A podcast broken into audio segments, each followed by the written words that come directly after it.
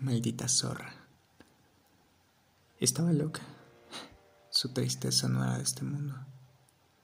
A veces estallaba a reír cuando me lloraba sus penas y solía enredarse el pelo cuando le iba bien. Se pintaba los labios antes de dormir. Quiero estar guapa para mis sueños, me decía. Luego se levantaba con el rímel corriéndose en sus ojeras, como en mis mejores fantasías. Y yo me preguntaba la diferencia entre una nube y una ola.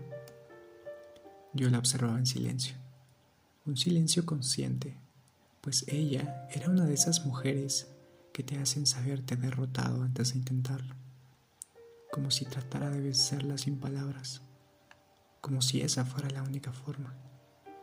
Ilusa. En ocasiones, todo lo que hay más allá de alguien es superfluo y todo lo que hay dentro de uno redundante. Le hubiera repetido un millón de veces por segundo que era más guapa que un pájaro sobrevolando el mar y que sabía más dulce que la caricia de un padre.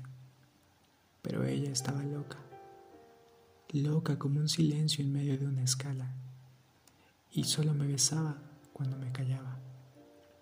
Maldita zorra.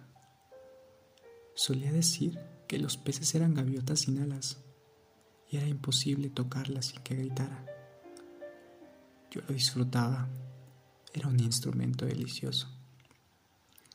Cuando le decía que amaba su libertad, se desnudaba y subía las escaleras del portal sin ropa, mientras me decía que echaba de menos a su madre.